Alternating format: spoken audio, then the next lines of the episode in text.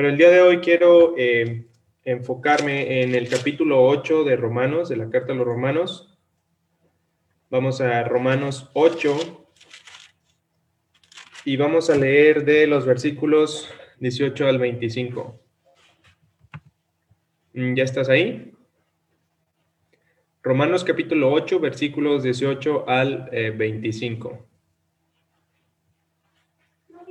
Puedes darme like. Muy bien, y dice así, pues tengo por cierto que las aflicciones del tiempo presente no son comparables con la gloria venidera que en nosotros ha de manifestarse, porque el anhelo ardiente de la creación es el aguardar la manifestación de los hijos de Dios, porque la creación fue sujetada a vanidad no por su propia voluntad, sino por causa del que la sujetó en esperanza. Porque también la creación misma será libertada de la esclavitud, de corrupción, a la libertad gloriosa de los hijos de Dios. Porque sabemos que toda la creación gime a una y a una está con dolores de parto hasta ahora. Y no solo ella, sino que también nosotros mismos, que tenemos las primicias del Espíritu, nosotros también gemimos dentro de nosotros mismos, esperando la adopción, la redención de nuestro cuerpo. Porque en esperanza fuimos salvos, pero la esperanza que se ve no es esperanza. Porque lo que alguno ve, ¿a qué esperarlo? Pero si esperamos lo que no vemos, con paciencia lo aguardamos. Acompáñame a orar. Señor Dios grande y poderoso, te amamos y te damos muchas gracias por el día de hoy. Gracias por todas tus bendiciones, Señor porque un día Dios, en tu gracia, en tu voluntad, estuvo el rescatarnos, Señor, del hoyo en el que estábamos, rescatarnos de la esclavitud del pecado, Señor, para venir a la gloriosa libertad a través de tu Hijo Jesucristo. Gracias, Señor, por esta mañana, por esta iglesia local. Gracias por cada uno de mis hermanos que están conectados. Señor, te rogamos que preparen nuestro corazón y que sea buena tierra, Señor, donde caiga tu palabra y dé mucho fruto, Dios. Úsame, Señor, sella mis labios y Dios, que lo que yo hable sea únicamente doctrina tuya y no de hombre, Señor. Queremos darte la gloria aquí, Padre. Habla a nuestros corazones y permítenos, Señor, no solo ser oidores olvidadizos, sino hacedores de tu palabra, Señor. Ponemos este tiempo en tus manos, en el nombre de Cristo Jesús. Amén. Muy bien.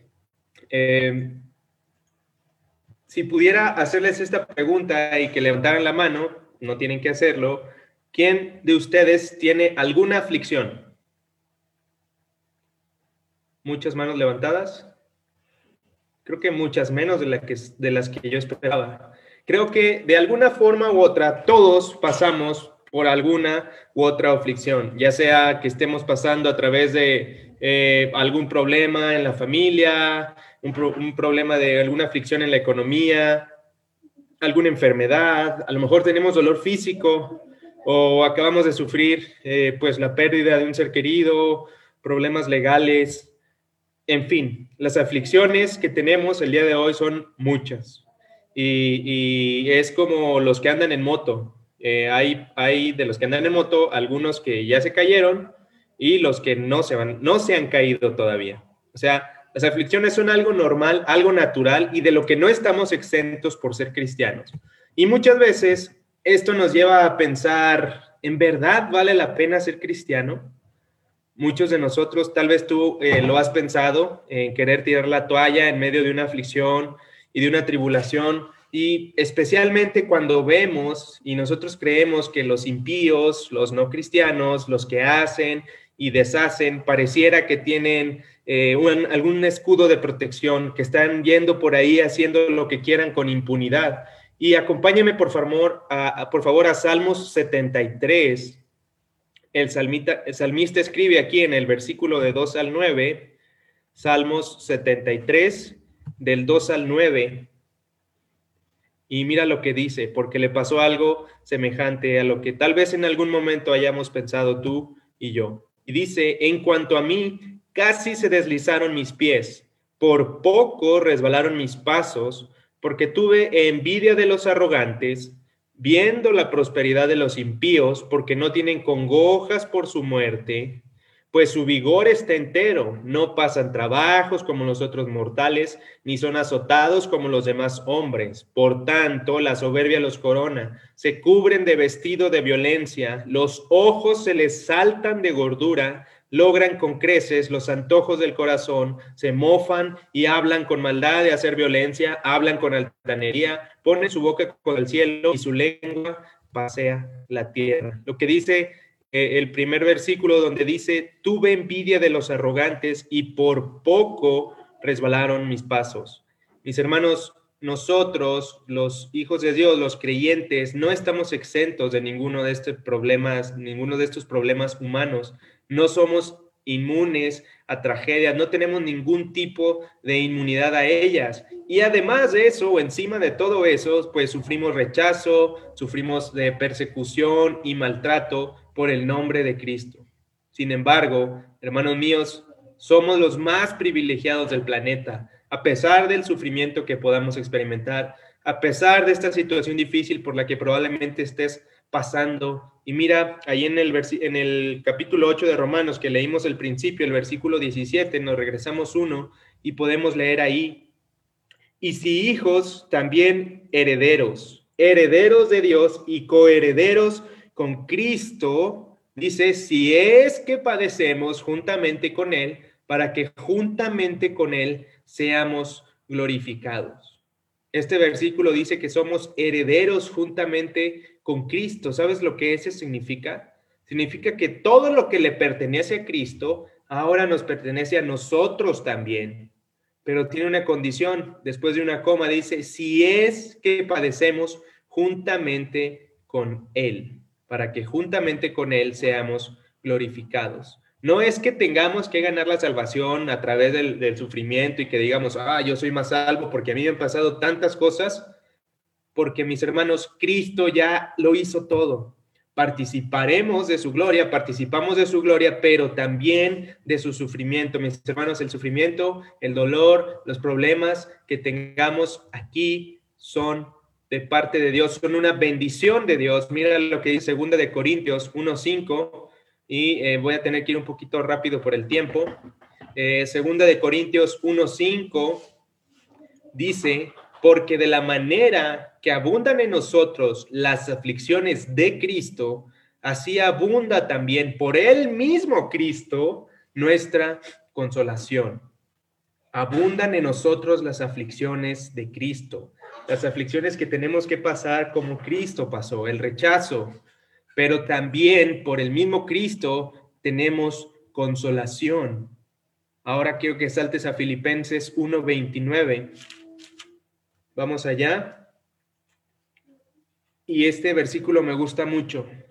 Dice, porque a vosotros os es concedido a causa de Cristo, no solo que creáis en Él, sino también que padezcáis por Él. Dice Filipenses 1:29 eh, que nos es concedido, o sea, nos da el permiso, nos da ese privilegio de creer en Él, pero también, y tal vez no, no lo alcancemos a ver, pero también es un privilegio, también es algo que nos es concedido, que podamos padecer por Él.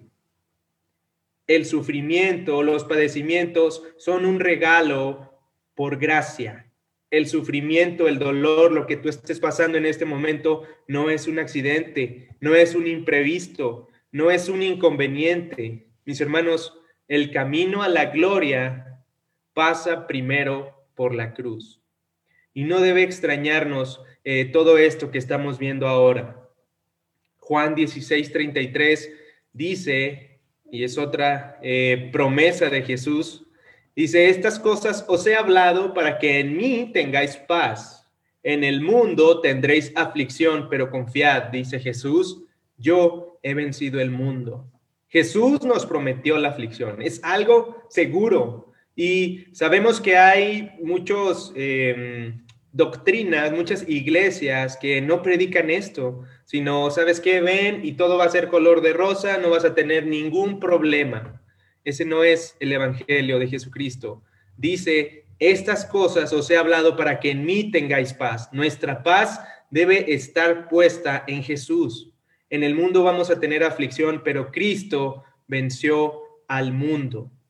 Segunda de Timoteo 2, 10 y 12 dice, 10 al 12 dice, por tanto, todo lo soporto, hablando Pablo, por amor de los escogidos, para que ellos también obtengan la salvación que es en Cristo Jesús con gloria eterna. Palabra fiel es esta. Si somos muertos con Él, también viviremos con Él. Fíjate lo que dice. Si sufrimos, también reinaremos con Él. Si le negaremos, Él también nos negará. Nos negará. Si soportamos con paciencia, entonces reinaremos juntamente con Él. Em, hay un comentarista que dice, el sufrimiento es el cordón umbilical que nos une a la gloria de Cristo. Todo lo que pasamos es eso por lo que a través del cual nos alimentamos, a través del cual nos mantenemos unidos, a través del cual nos fortalecemos. El sufrimiento es algo por lo que tenemos que agradecer.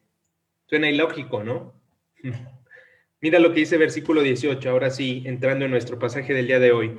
Romanos 8, 18, pues tengo por cierto que las aflicciones del tiempo presente no son comparables con la gloria venidera que en nosotros ha de manifestarse. Lo que dice aquí es que hay una diferencia abismal, una diferencia tan grande, tanto cualitativa como cuantitativamente, entre el sufrimiento y la gloria que ha de manifestarse en nosotros. Lo que padecemos hoy no tiene comparación. Aunque a veces creemos, o tal vez hoy estés pensando tú, no hay nada más grande, no hay nada más fuerte, no hay nada más difícil de esto, esto que está pasando, esto que me está sucediendo. Por cierto, por cierto, como un paréntesis, los incrédulos también sufren. La diferencia es que ellos sufren sin esperanza, porque lo que sufren aquí no se compara tampoco con el castigo eterno. Y este término que usa Pablo aquí, tengo por cierto, otras versiones dicen considero, la raíz de esta palabra es un término contable, un término eh, matemático. Lo que está diciendo Pablo es, haz las matemáticas, revisa con cuidado, no hay comparación. Por más grande que sea la aflicción que estás pasando, queda contrastada queda miniaturizada por estas bendiciones tan ricas que tenemos en Cristo. Y Pablo tiene un doctorado en sufrimiento, como hemos estado revisando. Él sabe de lo que está hablando. Segunda de Corintios 11, desde el 23 hasta el 27, puedes leerlo, y dice que eh, sufrió azotes sin número, estuvo en cárceles, peligro de muerte, fue apedreado, naufragó, estuvo en peligros de ladrones, en peligros de río, los de su nación lo querían matar, los gentiles lo querían matar, en las ciudades, estuvo en el desierto, en el mar, eh, trabajo y fatiga, dice, en hambre y sed, en frío y en desnudez. Pablo sufrió todas estas cosas y como leímos antes, todo resultó en algo bueno para el avance del Evangelio. Míralo como e, esta persona, a lo mejor te parece increíble como a mí, esta persona que vemos en 2 Corintios 11, todo lo que le pasó, mira lo que escribe en 2 Corintios 4, versículos 16 y 17. Segunda de Corintios, versículos 4, capítulo 4 del 16 al 17. Y dice así, por tanto, no desmayamos. Antes, aunque este, nuestro hombre exterior se va desgastando, el interior, no obstante, se renueva de día en día. Mira cómo lo describe Pablo. Todas esas cosas que pasó, dice, porque esta leve tribulación momentánea, esta leve tribulación momentánea produce en nosotros un cada vez más excelente y eterno peso de gloria. No debemos desmayar bajo el peso de la aflicción. Esta aflicción es algo leve, es pasajero, es momentáneo y sobrepasa toda comparación. Eh, de acuerdo a este versículo, la gloria pesa tanto, es tan maravillosa, tan trascendente que el sufrimiento se vuelve liviano como si no pesara en absoluto.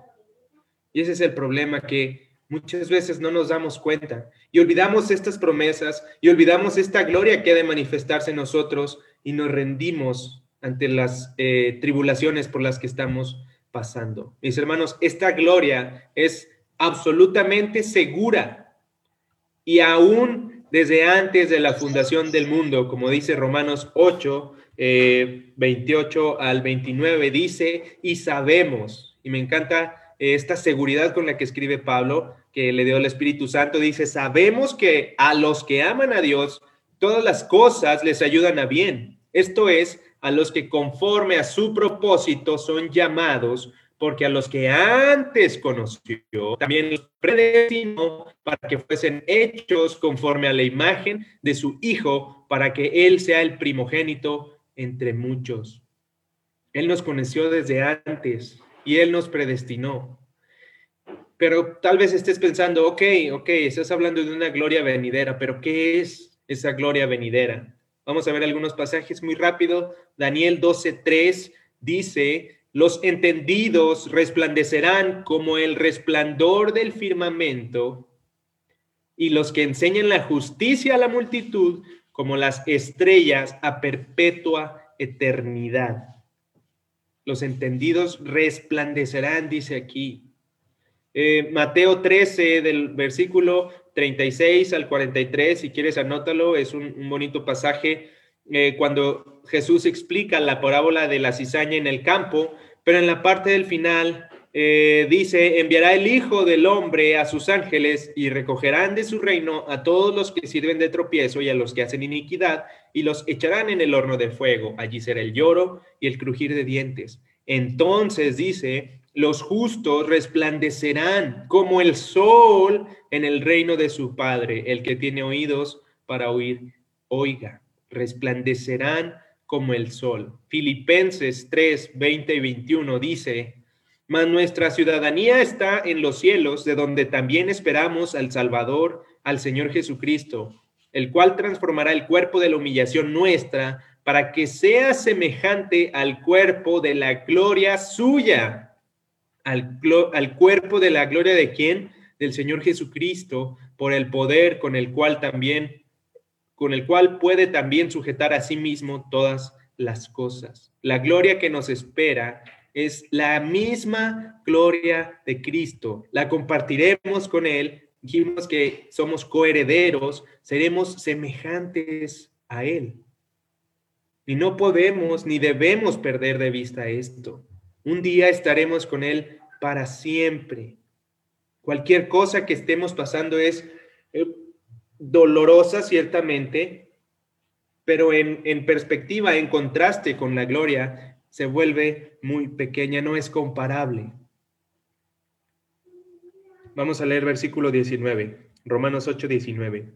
Porque el anhelo ardiente de la creación es el aguardar la manifestación de los hijos de Dios, porque la eh, el aguardar eh, la, manifestación de los hijos de Dios. O sea que ahora mismo eh, los cristianos somos personas comunes, ninguno de nosotros tiene una aureola, ni vamos por ahí flotando, ni tenemos alas, ni nada, pero en aquel día seremos revelados y todos podrán contemplar quiénes somos en Cristo.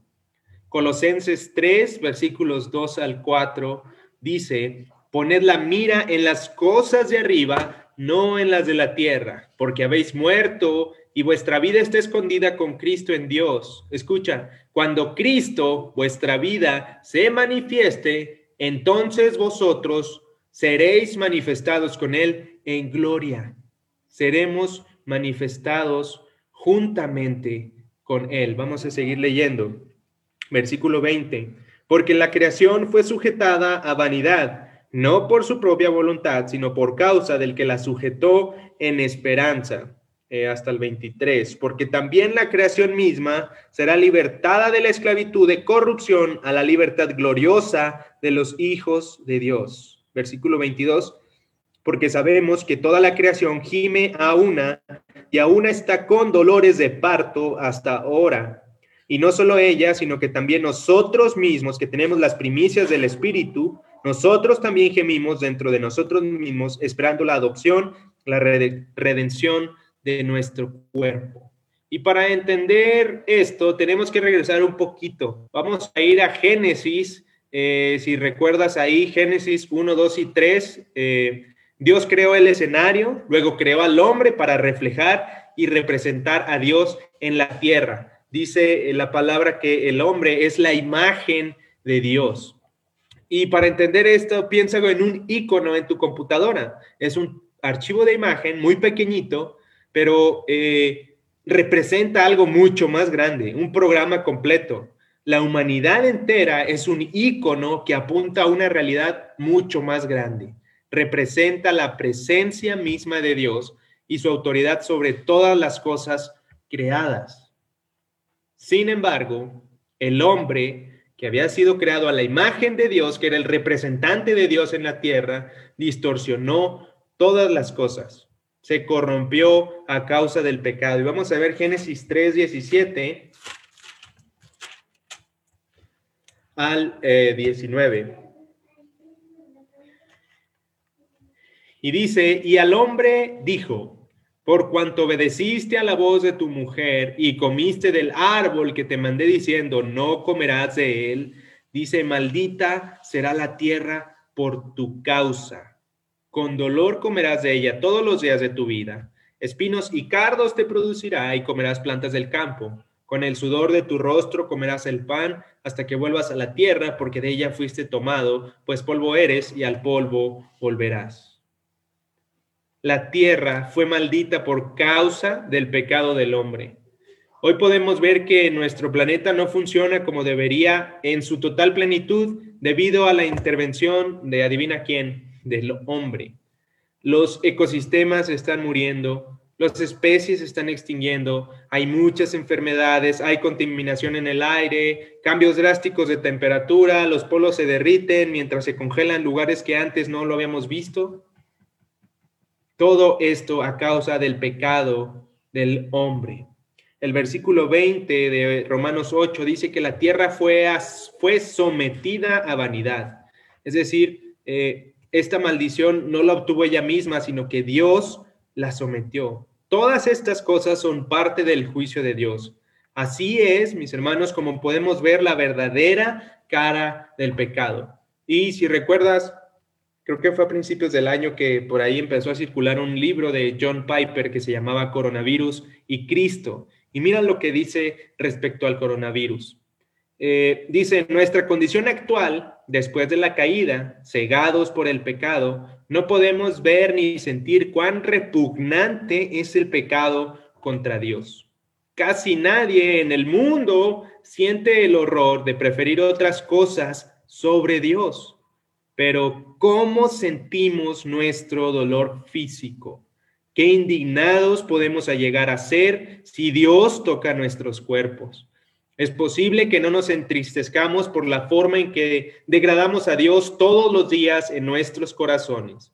El dolor físico, dice Piper, es la trompeta de Dios para decirnos que algo está terriblemente mal en este mundo. La enfermedad es una imagen de Dios en el ámbito físico de cómo es el pecado en el ámbito espiritual. Y eso es cierto, a pesar de que algunas de las personas más piadosas del mundo padecen también estas enfermedades. Las calamidades son anticipos de Dios de lo que el pecado merece y algún día recibirán un juicio mil veces peor. Son advertencias son llamadas de atención para ver el horror moral y la fealdad espiritual del pecado contra Dios. Ojalá todos pudiéramos ver y sentir lo repugnante, lo ofensivo, lo abominable, lo doloroso que es tratar a nuestro Hacedor con desprecio, ignorarlo y desconfiar de Él, degradarlo y prestarle menos atención en nuestros corazones que el estilo de nuestro cabello. Todas las cosas que nos pasan son, es la trompeta de Dios tratando de despertarnos, tratando de llamarnos a confiar en Él, a poner nuestra fe en Él. Pero en este mismo capítulo, en Génesis 3, eh, en ese mismo momento, Dios nos deja ver cómo un Salvador iba a revertir todos los efectos del pecado. Leemos en Romanos que la creación fue sometida a vanidad y a esperanza. Eh, él es la imagen del Dios invisible. Por eso Dios envió a Jesús. Colosenses 1.15 dice que Él es la imagen del Dios invisible, el primogénito de toda creación. Jesús es un ícono que, que podemos ver y nos lleva a entender a Dios. Murió por nuestros pecados y Él restauró en nosotros la imagen de Dios. Es lo que Jesucristo hace en nuestras vidas. Y ya lo hemos platicado, de eso se trata la santificación progresiva, de recuperar, de poco a poco restaurar la imagen de Dios en nosotros. Y este proceso inicia desde el momento en que aceptamos a Jesús como nuestro Salvador y Señor en nuestro corazón. Cuando nos arrepentimos de nuestros pecados y dejamos de confiar en nuestra justicia, empezamos a confiar en la justicia de Jesús, eh, a confiar en el Señor. Pero esta santificación se completará completamente a plenitud cuando seamos glorificados y podamos reflejar completamente esta imagen de Dios. Versículo 21, regresamos a Romanos 8, 21. Ya se me perdió. Romanos 8, 21 dice, porque también la creación misma será libertada de la esclavitud de corrupción a la libertad gloriosa de los hijos de Dios. El día que eso ocurra, la creación también será liberada de la esclavitud y pasará a la libertad eh, de Dios. Será transformada para mostrar la plenitud y la gloria que Dios quiso darle desde el principio. Dios le va a dar libertad. No va a haber ni hay ninguna organización ni ninguna persona que pueda detener este proceso de corrupción, de decaimiento, sino solo Dios. Por eso dice la Biblia que la creación está esperando ansiosamente que llegue ese día. Versículo 22 porque sabemos que toda la creación gime a una y a una está con dolores de parto hasta ahora. La creación entera sufre dolores de parto hasta ahora. Dolores de parto. Muchas saben lo que eso significa y muchos solamente nos lo imaginamos. Pero esos dolores, mis hermanos, los dolores de parto son algo que no son en vano. Son dolores de parto. Anuncian la llegada de, de una nueva era que está por venir. El dolor de una mujer que está a punto de dar a luz es algo real, es algo muy fuerte, pero este no es el mismo dolor de alguien que tiene un cáncer terminal, por ejemplo. El primero es un dolor que trae vida. El segundo es un dolor que presagia la muerte. El dolor de una mujer que va a dar a luz, conforme se va intensificando, significa que el niño está próximo a nacer. Así, mis hermanos, así es como Dios quiere que veamos todas las calamidades que hay en este mundo los desastres naturales, tormentas invernales, tsunamis, incendios, la misma pandemia, el cáncer, la crueldad de los hombres, todos estos son dolores de parto. Aún podemos aplicarlo a nuestras propias situaciones de nuestras vidas, los problemas en el matrimonio, problemas entre hijos y padres, la pérdida de un ser querido, una traición, un maltrato, injusticia, ingratitud. Todas esas cosas debemos verlas como, como un dolor de parto. Sí es doloroso, pero sabemos que viene algo después de este dolor, que tiene un propósito todas estas cosas. Gálatas 6:9 nos dice, no nos cansemos pues de hacer el bien, porque a su tiempo cegaremos si no desmayamos. Filipenses 1.12 está escribiendo Pablo y dice, quiero que sepáis, hermanos, que las cosas que me han sucedido han redundado más bien para el progreso del Evangelio. Todo el sufrimiento tiene un propósito. En Génesis 50.20, si recuerdas la historia de José, eh, que sus hermanos tenían envidia de él, que después eh, lo echaron a un pozo y luego lo vendieron y luego estando en Egipto lo acusaron falsamente y estuvo muchos años en la cárcel hasta que parecía que eh, su amigo el copero lo iba a salvar, pero se le olvidó y pasó más tiempo en la cárcel. Pero mira lo que dice en Génesis 50:20 y es José hablando a sus hermanos, vosotros pensáis mal contra mí, mas Dios lo encaminó a bien para hacer lo que vemos hoy, para mantener en vida a mucho pueblo. Todas estas cosas que pasó eh, José tuvieron un propósito y que fue que prácticamente salvó a una nación de la, eh, de la extinción, después del sueño que tuvo el faraón y que José eh, pudo interpretar, muchos se salvaron, muchas familias. Todo esto no, no va a eliminar la realidad del dolor de lo que tú estés pasando, únicamente lo va a poner en perspectiva. Cuando Jesús se levantó de los muertos al tercer día, eh, el, universo completo quedó encinta, quedó embarazado con una nueva creación, con nuevos cielos, con nueva tierra que algún día van a llegar y, se manifestarán. Va a ser una nueva creación completamente eh, nueva. Isaías 65, vamos a, a, leer algunos, algunos versículos, 65, 17.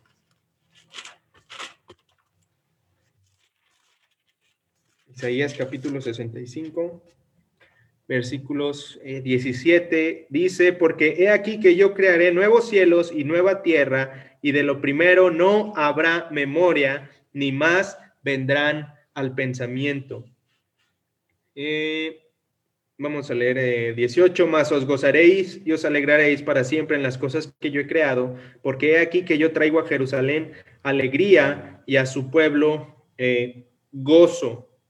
Dice el 19, y me alegraré con Jerusalén y me gozaré con mi pueblo, y nunca más se oirán en ella voz de lloro ni voz de clamor. No habrá más allí niño que muera de pocos días, ni viejo que sus días no cumpla, porque el niño morirá de cien años y el pecador de cien años será maldito. Edificarán casas y morarán en ellas, plantarán viñas y comerán el fruto de ellas. Dice el 23, no trabajarán en vano, ni darán a luz maldición porque son linaje de los benditos de Jehová y sus descendientes eh, con ella. Dice el 25, el lobo y el cordero serán apacentados juntos, y el león, el león comerá paja como el buey, y el polvo será el alimento de la serpiente. No afligirán ni harán mal en todo mi santo monte, dijo Jehová. Todas estas cosas tal vez ni siquiera nos, nos, las podemos imaginar, porque serán nuevos cielos y nueva tierra. Y cada día tenemos que estar anhelando que llegue ese día. Toda la creación entera está esperando ese día. Pero mientras eso llegue, mientras eso suceda, tenemos que aprender a vivir en medio de este dilema. Una salvación que ya poseemos, pero que aún no ha sido consumada. Eh, Romanos 8, ahora vamos al, al versículo 23.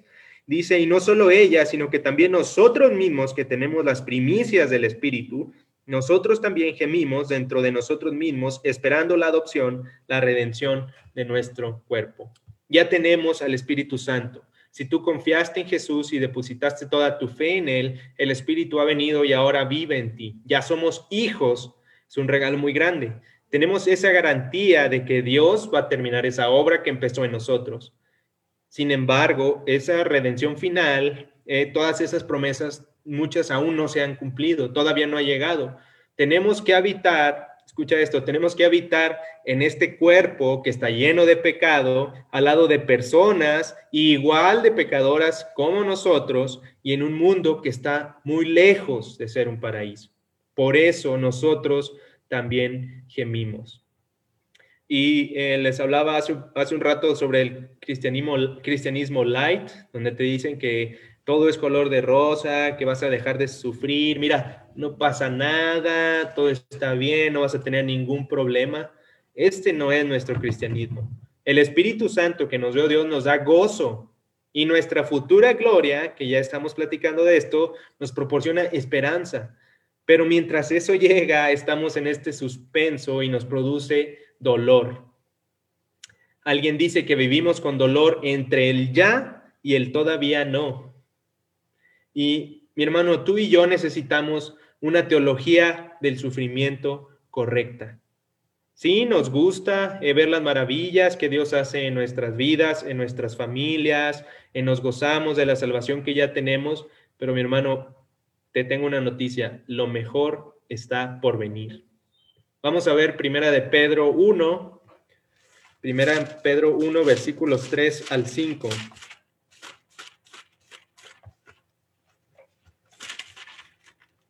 Primera de Pedro 1, 3 al 5 y dice, Bendito el Dios y Padre de nuestro Señor Jesucristo, que según su grande misericordia nos hizo renacer para una esperanza viva por la resurrección de Jesucristo de los muertos, para una herencia incorruptible, incontaminada e inmarcesible, reservada en los cielos para vosotros. Versículo 5, que sois guardados por el poder de Dios mediante la fe para alcanzar la salvación que está preparada para ser manifestada cuando en el tiempo postrero. Es algo que nos aguarda en el futuro, que nos está esperando, algo que todavía no tenemos, todavía no podemos disfrutarla a plenitud porque estamos viviendo aún en este cuerpo eh, de pecado, en este cuerpo de mente. El Espíritu Santo que está habitando en nosotros es algo una bendición tan grande, es un regalo de Dios, es Dios mismo habitando en nosotros, pero en momentos sentimos que es una presencia incómoda, porque Él es santo y nosotros somos pecadores. Y hay una lucha, hay problemas dentro de nosotros y podemos llegar a decir, Dios, ya no quiero tantos problemas, ayúdame con estas tentaciones. Somos sensibles al pecado que hay a nuestro alrededor. Decía un... Eh, un hermano que no podemos pecar a gusto, no nos deja, nos estorba. Y gracias a Dios porque lo puso en nuestra vida. Porque primero de Juan 3, 1, 2 dice que todavía no somos lo que vamos a llegar a ser. Y tenemos que vivir en esta lucha continua. Primera de Juan 3, 1 y 2 dice, mirad cuál amor nos ha dado el Padre para que seamos llamados hijos de Dios, hijos de Dios, por esto el mundo no nos conoce, porque no le conoció a Él. Amados, ahora somos hijos de Dios. Mira, y aún no se ha manifestado lo que hemos de ser. Pero sabemos que cuando Él se manifieste, seremos semejantes a Él, porque le veremos tal como es. Somos hijos de Dios y aún no se ha manifestado. Y esta esperanza, mi hermano, es la que nos tiene que mantener de pie, que nos tiene que mantener eh, apasionados, activos. 1 Corintios 15, 53 dice, es necesario que esto corruptible se vista de incorrupción y esto mortal se vista de inmortalidad. Esa es la esperanza que tenemos. Pero hasta que ese momento llegue, tenemos que aprender a vivir esta vida que puedes calificar a lo mejor de compleja, emocional o difícil. Tenemos que vivir en medio de este gozo y gemido al mismo tiempo. Alegría por algo que, que ya tenemos y al mismo tiempo la expectativa de algo que aún no tenemos. Como la creación, como leímos en los versículos anteriores, estamos sujetos en vanidad y en esperanza. Así debemos experimentar los creyentes ese mismo de frustración en esperanza. Y, si te das cuenta, en este pasaje de, de, Romanos 8, las palabras que constantemente se están repitiendo es esperar, esperanza, ansiar, paciencia, anhelo, aguardar, gemido. Mis hermanos, no debemos esperar el cielo antes de tiempo, por eso nos frustramos. A veces tenemos altas expectativas de las cosas que no deberíamos, de las personas que no deberíamos, de nosotros mismos que no deberíamos de tener. Romanos 8:24 ah, dice, porque en esperanza fuimos salvos, pero la esperanza que se ve no es esperanza, porque lo que alguno ve, ¿a qué esperarlo? No debemos dejarnos eh, aplastar por todas estas cosas, que seguro hay muchas cosas que nos están apachurrando, que en este momento no son como nosotros quisiéramos, ni en nosotros, ni fuera de nosotros. Tenemos que esperar con paciencia. Sabemos que nuestro Dios es fiel y que Él cumplirá todo lo que nos ha prometido en Cristo. Debemos esperar, me gusta esta, esta cita, debemos esperar, pero no tan ansiosamente que perdamos la paciencia, ni tan pacientemente que perdamos la expectativa. Debemos esperar no tan ansiosamente que perdamos la paciencia, ni tan pacientemente que perdamos la expectativa. Cualquier cosa adversa que experimentemos en nuestra vida es un recordatorio de que estamos en un, mundo que está eh, bajo el juicio de Dios desde el principio, desde el huerto del Edén, del Edén. Pero estos son dolores de parto y nos tienen que recordar que un nuevo mundo está por llegar, que una nueva vida está por llegar.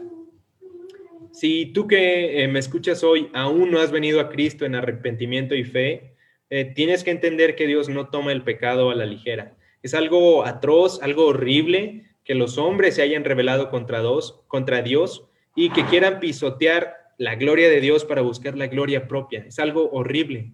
Pero Dios, en su bondad, usa el sufrimiento, usa el dolor para despertarnos de ese eh, letargo espiritual y llamarnos al arrepentimiento. Tal vez muchos de nosotros llegamos aquí después de que tuvimos un problema muy grande, que nuestros contactos, nuestras relaciones, nuestros recursos no alcanzaron para solucionar y entonces volteamos a ver a Dios. Si no te arrepientes, vas a tener que pagar todos los platos rotos, porque desgraciadamente lo peor está por venir, sin importar cuánto hayas sufrido en esta vida, si no aceptas a Cristo en tu corazón. Y este es solo cambiar de mentalidad y este eh, cambio produce eh, vida, de, que de repente te das cuenta de que has ido en sentido contrario, le has estado dando las espaldas a Dios, has estado confiando toda tu vida en tu propia justicia. Tú que me escuchas, vuélvete a Dios y confía únicamente en la justicia perfecta de Cristo. Y ven y clama por misericordia y perdón. Todas las aflicciones en nuestras vidas son entonces letreros gigantes que Dios usa para anunciarnos que es una tragedia que pongamos nuestro deleite y nuestra confianza en cualquier cosa que no sea Él. Si confiamos en cualquier cosa que no sea Él, estamos menospreciándolo. Ven antes de que sea demasiado tarde, porque lo peor está por venir. Si tú eres cristiano y recibiste a Cristo en tu corazón, recuerda que somos extranjeros, nuestra ciudadanía está en el cielo y estamos viviendo aquí en este eh, mundo corrompido. Eh, no pierdas la esperanza, sigue haciendo la voluntad de Dios, proclama el Evangelio a los que aún están perdidos, sigue sirviendo a Dios en amor sacrificial por los que están alrededor tuyo. Atesora las promesas que Cristo nos dejó. La esperanza en el futuro nos impulsa a ser activos a ser apasionados hoy para la gloria de Jesús. Y Dios nos dejó una herramienta muy útil, que es la Biblia. Es un telescopio con el que podemos ver más allá de las aflicciones que están enfrente de nosotros. Y ese es el problema, que a veces no alcanzamos a ver cómo esto que nos está pasando hoy tiene una afectación, tiene un propósito. Ese debe ser nuestra oración cada día para que podamos ver la gloria que nos aguarda en Cristo Jesús, necesitamos este telescopio y mirar a través de él todos los días, porque se nos puede olvidar todos los días. Y entonces te vas a dar cuenta. ¿Se acuerdan que al principio les pregunté que si valía la pena ser cristiano? Bueno, no solo vale la pena ser cristiano, sino que vivir para Cristo es la única vida que vale la pena ser vivida. El sufrimiento no se compara con la gloria que nos espera. Si nos gozamos en todas las cosas que disfrutamos aquí, todo lo que Cristo nos da, recuerda, lo mejor está por venir. Contemplaremos y compartiremos la gloria de Dios por los siglos de los siglos. Y es que estos eh, conceptos de tiempo están incluso fuera de nuestra mente. No alcanzamos a entender cuánto tiempo son los siglos de los siglos, cuánto es la eternidad. Y eh, les voy a dar un spoiler de lo que va a ser. Vamos a Apocalipsis 21.